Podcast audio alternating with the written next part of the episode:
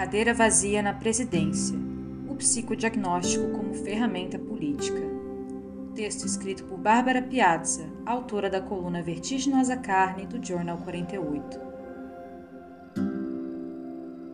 Não há novidade em dizer que a política é constituída por tensões morais e conflitos de interesse.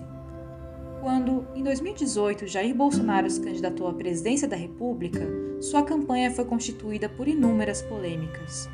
Exemplo marcante foi a mediatização de um suposto kit gay, iniciada nas redes sociais e amplificada numa participação ao vivo no Jornal Nacional, na qual Bolsonaro também afirmou que, se um policial mata várias pessoas durante uma operação, ele tem que ser condecorado e não processado. Em contrapartida, circulavam memes de sua imagem vestindo uma camisa de força, tentativa de ridicularizá-lo associando-o à loucura. Desde então, debates englobando a relação entre transtornos mentais e ocupação de cargos eletivos são acesos entre diferentes atores sociais e a opinião pública. Aquele branco, do jaleco, da camisa de força, que apela à pureza, sufocando a expressão de um corpo, o quanto será que ele não sublima um desejo de repressão dos nossos instintos mais eloquentes de sadismo? A própria repressão já não seria uma atitude sádica? Nessa tentativa desesperada de neutralização de alguém considerado ultra perigoso, me pergunto: pode um psicodiagnóstico retirar direitos políticos?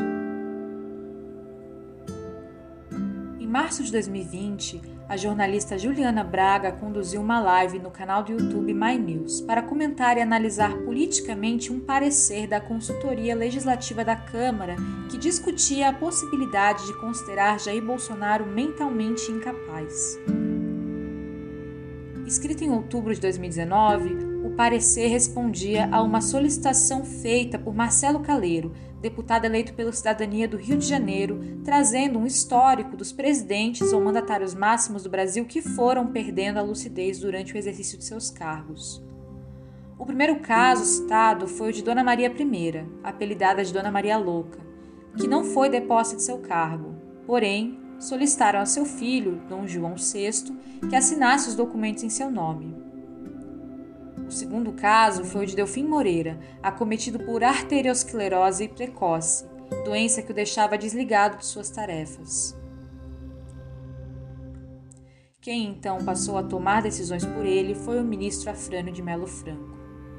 Braga disse não haver fundamentação na Constituição para afastamento em caso de deficiência ou incapacidade mental e apontou que, depois de uma modificação no Estatuto da Pessoa com Deficiência, que trata da incapacidade civil, foi retirado do enquadramento qualquer pessoa que tenha enfermidades ou deficiências mentais.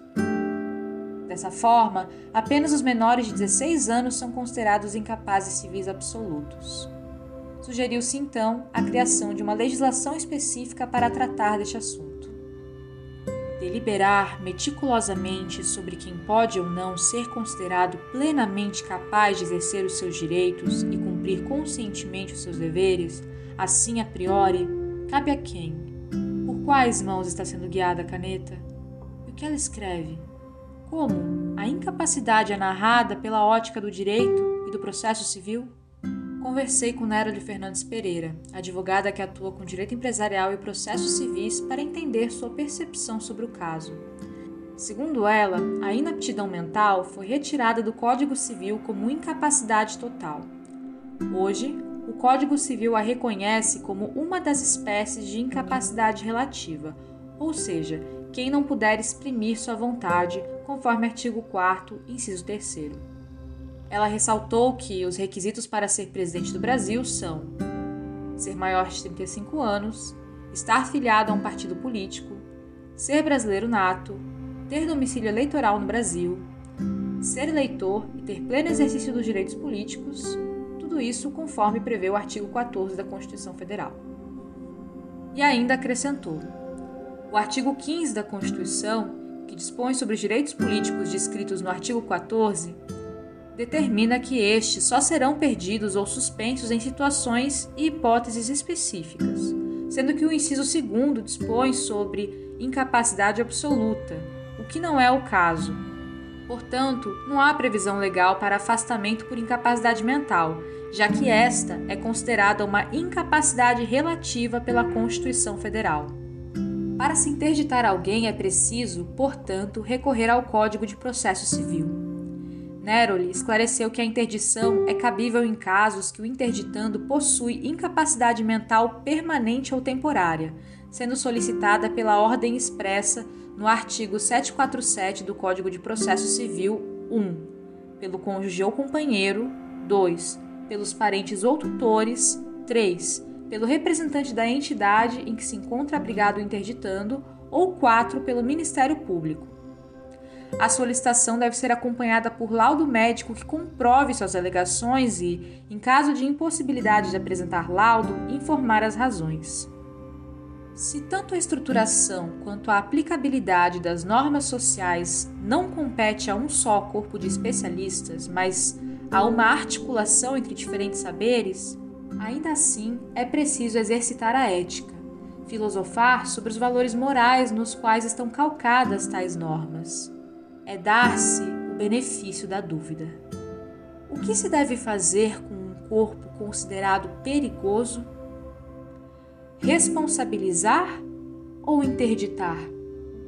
Em março de 2021, o Partido Democrático Trabalhista, PDT, entrou com um pedido de interdição a Jair Bolsonaro como chefe do Executivo Federal.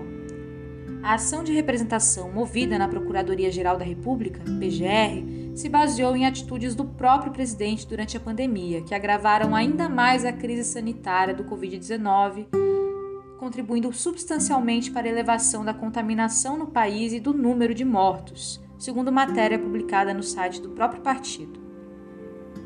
Dentre as atitudes citadas estão a diminuição da importância da vacina e de uma campanha de imunização, o descumprimento de medidas sanitárias, como uso obrigatório de máscaras, distanciamento e isolamento social, a propagação de informações equivocadas e orientações técnicas sem a devida validação científica, como a compra em massa de hidroxicloroquina e sua generalizada prescrição, bem como atos de obstrução às respostas dos governos estaduais e municipais à pandemia.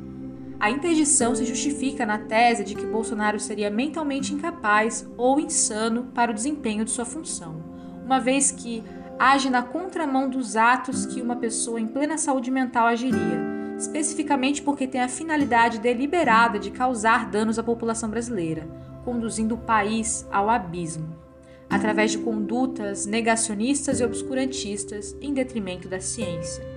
Página 8. Em suma, o documento entende que trata-se de um caso de ativismo político e propaganda contra a saúde pública e as autoridades sanitárias. Mais que uma tese constituída com base em evidências, a narrativa de interdição parece corresponder a uma necessidade política de profilaxia para a saúde pública, que precisa ser bem gerida o que infelizmente não aconteceu durante seu governo. Seria então o psicodiagnóstico um caminho mais curto para o impeachment? Na semana seguinte à ação do PDT, a Associação de Advogados e Advogadas pela Democracia, Justiça e Cidadania, a DJC, também entrou com uma representação, dessa vez solicitando a constituição de uma junta médica com a finalidade de interdição.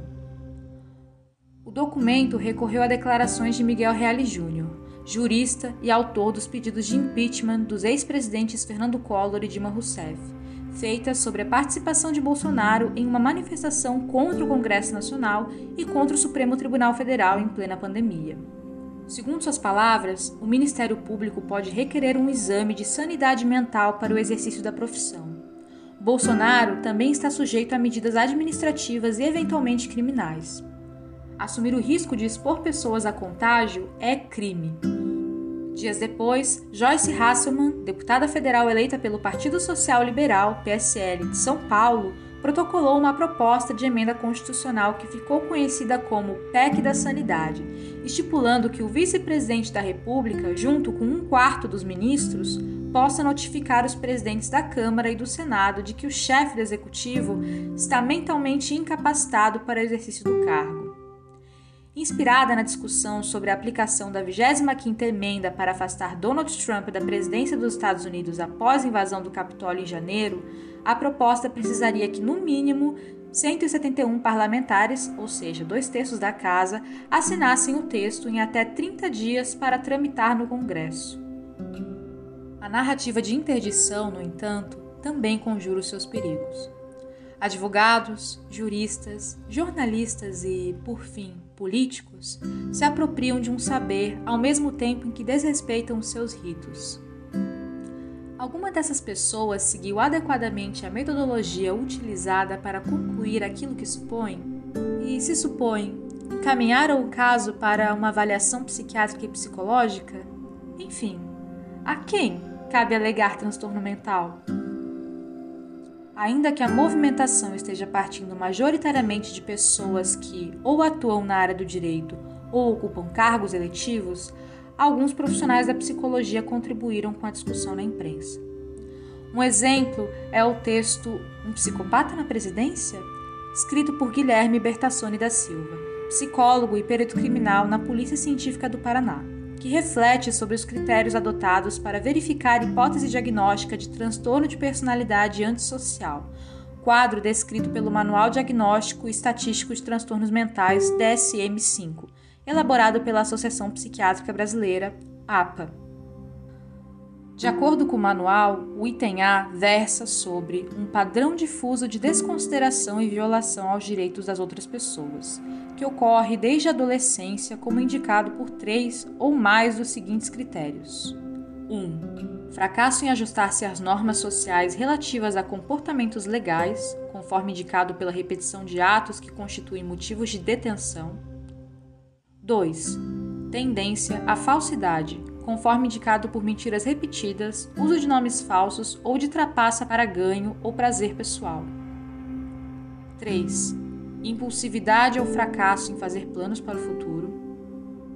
4. Irritabilidade e agressividade, conforme indicado por repetidas lutas corporais ou agressões físicas. 5. Descaso pela segurança de si ou de outros.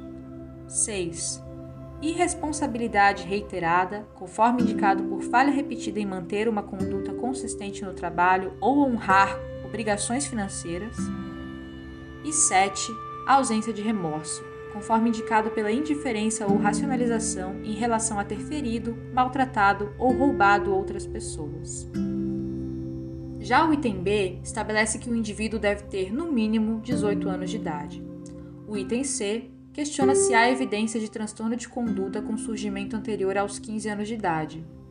E o item D estabelece que a ocorrência de comportamento antissocial não se dá exclusivamente durante o curso de esquizofrenia ou transtorno bipolar. Ao longo do texto, Silva resgata notícias e declarações públicas de Bolsonaro para ilustrar de maneira didática que todos os sete critérios do item A são contemplados por suas atitudes. Além disso, Bolsonaro possui idade superior a 18 anos e não há indícios de que suas declarações públicas insensíveis e demais atitudes violentas tenham ocorrido durante o curso de uma esquizofrenia ou durante a fase maníaca de um transtorno bipolar.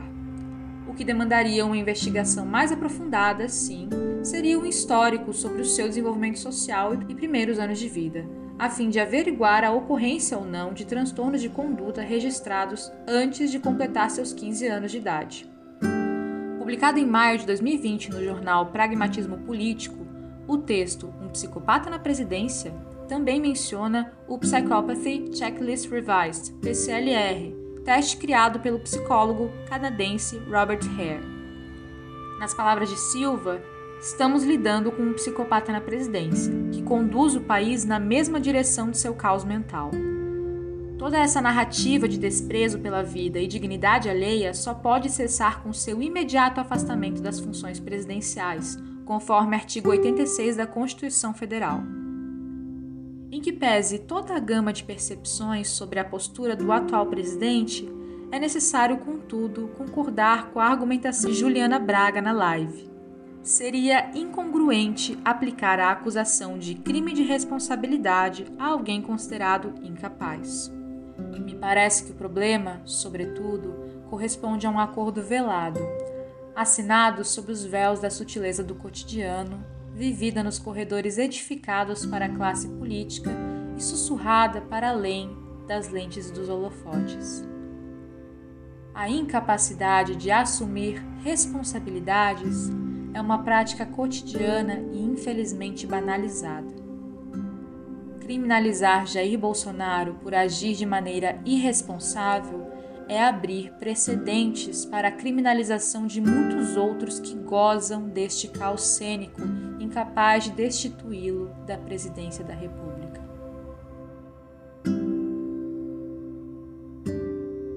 Este texto foi editado por Stephanie Abdala e é um conteúdo autoral do Journal 48, site jornalístico especializado em direitos humanos.